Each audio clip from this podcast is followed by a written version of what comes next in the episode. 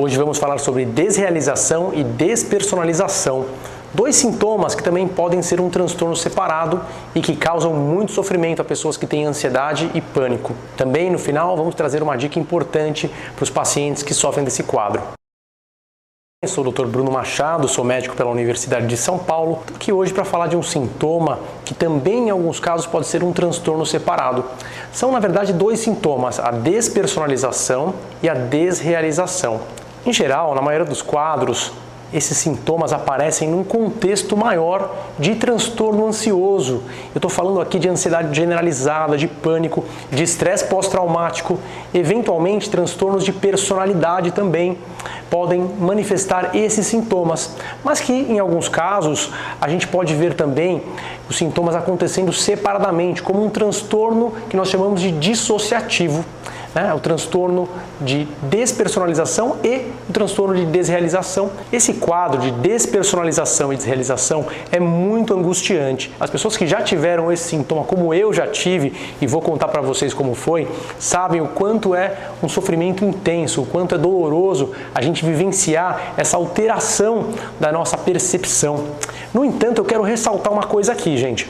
É muito importante caracterizar esse quadro como um quadro no qual existe total crítica. O que, que, é isso? O paciente tem total consciência de que aquilo não é correto, de que aquilo é errado, que existe alguma coisa mentalmente inadequada que o faz perceber aquilo.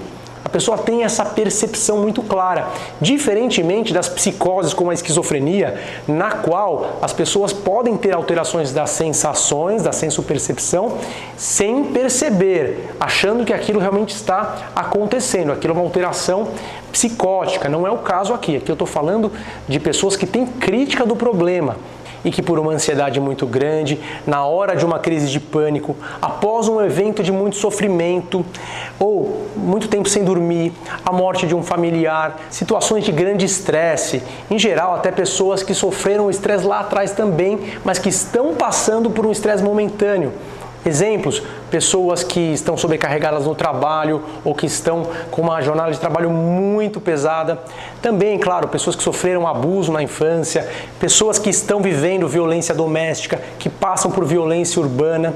Essas situações extremas que fazem a gente ter essas reações de desrealização e despersonalização. Eu vou contar agora quando eu tive uma vivência de despersonalização.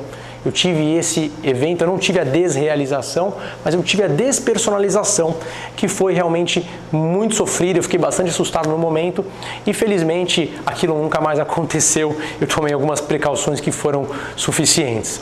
Era uma época, isso já há mais de 10 anos, 2007, eu estava no último ano da faculdade, lá no Hospital das Clínicas da USP, no INCOR, dando plantão, na verdade plantão de 36 horas. Eu fiquei um tempo prolongado dando plantão e atendendo casos muito graves graves, pessoas que estavam com situações críticas entre a vida e a morte muitas vezes.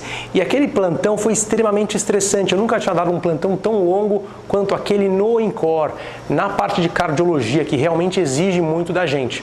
E eu presenciei alguns casos realmente que me tocaram muito e naquele momento eu suportei, eu levei o plantão até o fim. Foi um plantão muito extenso, eu tinha começado na quinta noite e eu fiquei de plantão sexta o dia inteiro e na sexta noite novamente e só saí no sábado de manhã e eu não consegui dormir nenhum minuto. Eu fiquei duas noites inteiras sem dormir nada.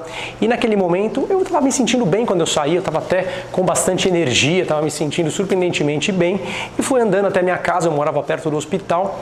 E eu lembro quando eu entrei em casa, eu olhei no espelho e eu me vi de uma maneira diferente, como eu nunca tinha me visto antes. Era como se o meu rosto fosse de plástico, minha pálpebra não era minha, os meus olhos pareciam de vidro. Eu fiquei muito assustado, comecei a olhar para o meu braço como se não fosse meu braço. Eu olhava para tudo de uma maneira muito estranha, muito esquisita. Né? O ambiente ao meu redor não estava alterado, ou seja, não era uma desrealização, mas a minha percepção corporal era muito esquisita, ou seja, era uma despersonalização. Naquele momento eu entendi que ficar sem dormir duas noites tinha sido muito desgastante, que o impacto emocional tinha sido muito grande e entendi também que eu tinha tomado muito café para ficar acordado naquelas madrugadas, né? E sabia que isso afetava o meu sistema nervoso e que naturalmente meu sistema nervoso tinha que se defender de alguma forma. Então criar um distanciamento da realidade, afastar da realidade, é uma forma que a gente encontra de reagir em situações extremas. Eu interpretei aquilo como uma consequência de dois dias muito estressantes e fui dormir e quando eu acordei eu estava bem e eu nunca mais tive aquilo. Eu também nunca mais fiz plantão dessa forma, eu comecei a me organizar um pouco melhor para cumprir ali os plantões que eu precisava para me formar e depois na residência médica também eu procurei me cuidar um pouquinho mais e isso deu certo. Até hoje eu nunca mais tive esse problema. Mas não sou só eu, muita gente passa por isso, né? Até 50% das pessoas vão ter pelo menos uma crise como essa, seja de despersonalização, quando o sintoma é no próprio corpo ou nos próprios sentimentos, né? Você pode sentir que os, que os seus sentimentos estão estranhos, que não são seus. Quer dizer, é algo seu que está alterado de maneira que você não reconhece, na qual você não se identifica, ao contrário da desrealização, que você não reconhece o ambiente ao seu redor. O mundo parece artificial, né? Os objetos podem distorcer de tamanho, podem parecer maiores ou menores, podem parecer embaçados, borrados, os sons podem estar numa altura estranha. Você pode olhar para as cores de uma forma diferente, as cores mais, mais opacas ou brilhando demais. Enfim, algo que você sente como distanciado, como se você visse por um vidro ou por um véu. Ou seja, nas duas situações existe sim uma alteração da nossa percepção com crítica preservada, ou seja, a gente sabe que aquilo não é saudável, mas que na maioria das vezes em que não existe um transtorno mental, como transtorno de pânico, transtorno de ansiedade, isso não tende a virar uma doença. Ou seja, um a cada 25 vai desenvolver o transtorno. E em geral, quem é esse um a cada 25 que desenvolve o transtorno de despersonalização e desrealização? São justamente as pessoas mais ansiosas e que mais se preocuparam com aquele problema. Elas realmente deram muita atenção para aquilo e no dia seguinte elas estavam já acordando procurando onde está aquele sintoma. Elas estavam realmente muito preocupadas.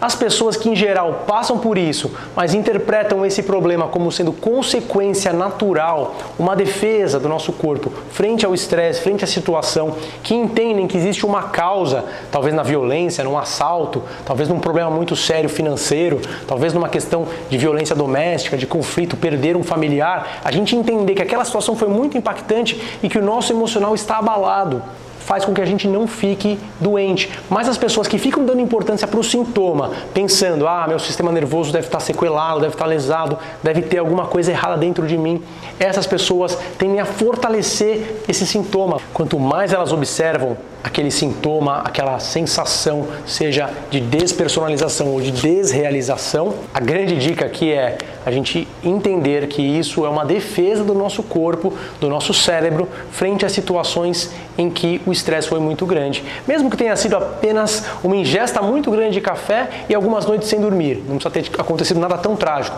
mas o nosso sistema nervoso ele pode reagir sim dessa forma diante dessas situações. Mas na maioria das vezes, quem tem despersonalização e desrealização tem isso como um sintoma dentro de um outro quadro de ansiedade.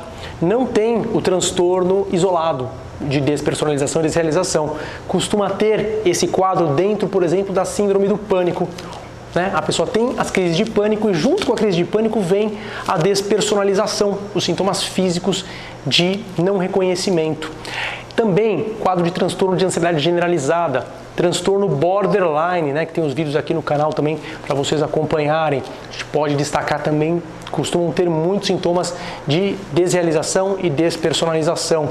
Além disso, o uso de maconha pode levar à desrealização e despersonalização e fazer com que os sintomas voltem mais vezes. Ou seja, a gente tem que entender o contexto clínico para o tratamento adequado. Né? Quando, quando o contexto clínico é de ansiedade, de um transtorno mental, né, como ansiedade, como depressão, você trata com medicamentos, com psicoterapia, aquela causa e o problema tende a desaparecer. Né? E quando o quadro é isolado, os remédios ajudam um pouco menos, embora se houver uma ansiedade basal aumentada, podem também ajudar. Mas sempre também a psicoterapia é importante. Para quê? Para desenvolver estratégias cognitivas, comportamentais, né? E eventualmente até psicodinâmicas em algumas situações, como o transtorno borderline, pode ser sim necessário e importante. Então eu vou reiterar que o prognóstico em geral é bom, ou seja, a tendência é que o paciente melhore bem. Na grande maioria dos casos, a gente vê uma melhora, que pode ser até espontânea tá? Quando não existe uma ansiedade generalizada grave, quando as crises de pânico não são recorrentes, ou quando é uma situação pontual, em geral o quadro vem, a pessoa identifica aquilo como uma situação que é totalmente uh, inapropriada e que foi devido a um estresse muito intenso e ela naturalmente supera aquilo, melhora os hábitos e não tende a ter mais o quadro. Mas quando existe a ansiedade generalizada ou existe o pânico e isso não é tratado, ou quando a pessoa dá muita importância para o sintoma e fica monitorando o sintoma o tempo inteiro, aí a tendência é isso perpetuar por mais tempo. Então o grande conselho que nós podemos dar é, se houver um quadro tratar e, se não houver um quadro associado, se for uma coisa pontual, não dar muita importância. A gente fala desdenhar, deixar de lado, né? Põe a cabeça naquilo que você tem que fazer, né? Para, respira fundo, olha o que está acontecendo e vai para a próxima, né? Não fica preso aquilo, porque quanto mais você foca no sintoma, mais ele cresce, mais ele floresce, né? A nossa atenção é como um regadorzinho. Se a gente rega ali o que a gente tem que fazer de produtividade, a produtividade cresce. Se a gente rega ali o cuidado com as pessoas, isso cresce. E se eu rego ali um sintoma, eu dou, claro, mais holofote para aquilo. Então a gente sempre tem que ter essa perspectiva diante dos quadros de ansiedade e também os sintomas de desrealização e despersonalização. Bom, era isso que eu tinha para dizer para vocês hoje.